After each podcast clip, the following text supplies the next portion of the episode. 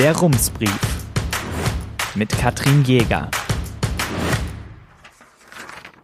Münster, 31. Juli 2020. Guten Tag. Dieses kleine böse Wort eigentlich. Es zeigt ganz beiläufig, dass Dinge doch nicht ganz so perfekt laufen, wie sie laufen sollten. Wobei es in folgendem Beispiel eher ums Fahren geht, denn bald schon werden Kleinbusse durch Hiltrup, Amelsbüren, Bergfidel, Mecklenbeck Süd sowie die anliegenden Wohn- und Gewerbegebiete fahren und Fahrgäste ohne feste Fahrpläne auf nicht festgelegten Linien mitnehmen. Loop nennt sich das Angebot, das ab dem 1. September über die Straßen in Münsters Süden rollt. Das ist übrigens ein neuer Name. Vorher hieß das künftige Mobilitätsangebot Hiltrup On Demand. Das Schöne an einem On-Demand-Konzept wie dem von Loop ist, dass die Fahrzeuge ganz individuell über App und Telefon buchbar sind. Der Preis ist sehr moderat oder wie es der Geschäftsführer der Taxizentrale Münster Roland Böhm sagt, hochattraktiv. Denn die Gäste zahlen nur so viel, wie sie auch in Bussen oder in der Bahn zahlen würden. Die Taxigebühren für gleiche Strecken lägen natürlich darüber. Dennoch fürchtet Böhm die Konkurrenz weniger als das langfristige Scheitern des auf drei Jahre angelegten Projekts das mit 5 Millionen Euro vom NRW-Verkehrsministerium gefördert wird. Denn eigentlich war dieses Projekt einmal als Bestandteil eines ganzheitlichen Verkehrskonzepts gedacht, bei dem Metrobuslinien eine wesentliche Rolle spielen sollten. Diese Linien sind zwar politisch gewollt, die Stadtwerke haben auch schon dafür geworben, und derzeit prüfen auch Stadtverwaltung sowie die Stadtwerke Münster gemäß des Ratsantrages vom 16. Juni die Machbarkeit eines Metrobussystems doch die Förderungszusage für die Loop-Kleinbusse war einfach schneller. Und so treten also schon in einem Monat On-Demand-Kleinbusse ohne Anbindung an die eigentlich geplanten Metrobusstationen Konkurrenz zu den Stadtbuslinien, die weiterhin durch Hiltrup fahren, weil sie einer Betriebspflicht unterliegen. Das heißt, es gibt mehr Mobilitätsangebote für gleich viele Menschen. Es wird also in den nächsten drei Jahren mehr Verkehr als weniger erzeugt und das ist ja eigentlich nicht das Ziel der ganzen Sache. Nun könnte man argumentieren, dafür ist so ein gefördertes Pilotprojekt ja da, um zu schauen, ob es überhaupt angenommen wird, ob so ein Angebot in Münster machbar ist.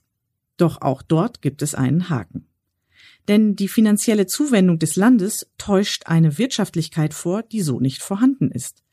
Denkt man also in die Zukunft, muss man sich fragen, hat die Stadt in den Nach-Corona-Zeiten noch genügend Geld, die Kleinbusse weiter fahren zu lassen? Oder ist das Verfallsdatum eigentlich schon festgelegt und das Projekt produziert in den nächsten Jahren einen gestörten Verkehrsmarkt, wie es Roland Böhm voraussagt? Auf welch wackeligen Beinen solche Demand-Angebote auf Dauer stehen, zeigt ein Beispiel aus Berlin.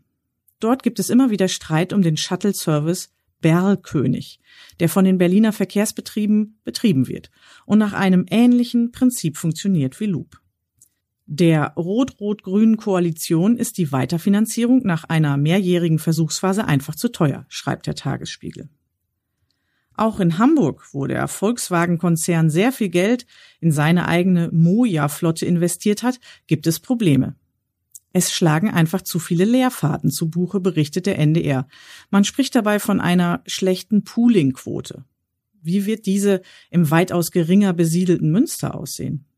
Das werden wir übrigens bald genau wissen, denn die Stadtwerke werten ohnehin laufend sowohl diese Quote als auch alle anderen Betriebsdaten, Fahrgastzahlen und Auslastung all ihrer Fahrzeuge aus. Zusätzlich ist aber für das LU-Projekt auch eine wissenschaftliche Begleitforschung geplant. Hier muss erst noch ein Zuschlag für eine Hochschule erteilt werden. Da die Förderung erst Ende Mai übergeben wurde, so Stadtwerkesprecher Florian Adler, mussten wir uns an der einen oder anderen Stelle ganz schön strecken, um das zu schaffen.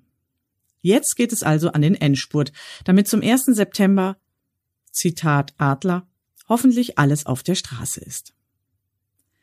Dass die Kleinbusse nicht an die Metrobuslinien angebunden sind, schätzt er übrigens nicht als problematisch ein. Er verweist auf Direktverbindungen, die durch Loop geschaffen werden. Einige Beispiele von der Weseler Straße nach Hiltrup, von Amelsbüren in die Loddenheide, vom Clemens Hospital nach Mecklenbeck. Und das klingt doch eigentlich ganz gut. Am Sonntag schreibt ihn Klaus Brinkbäumer aus New York.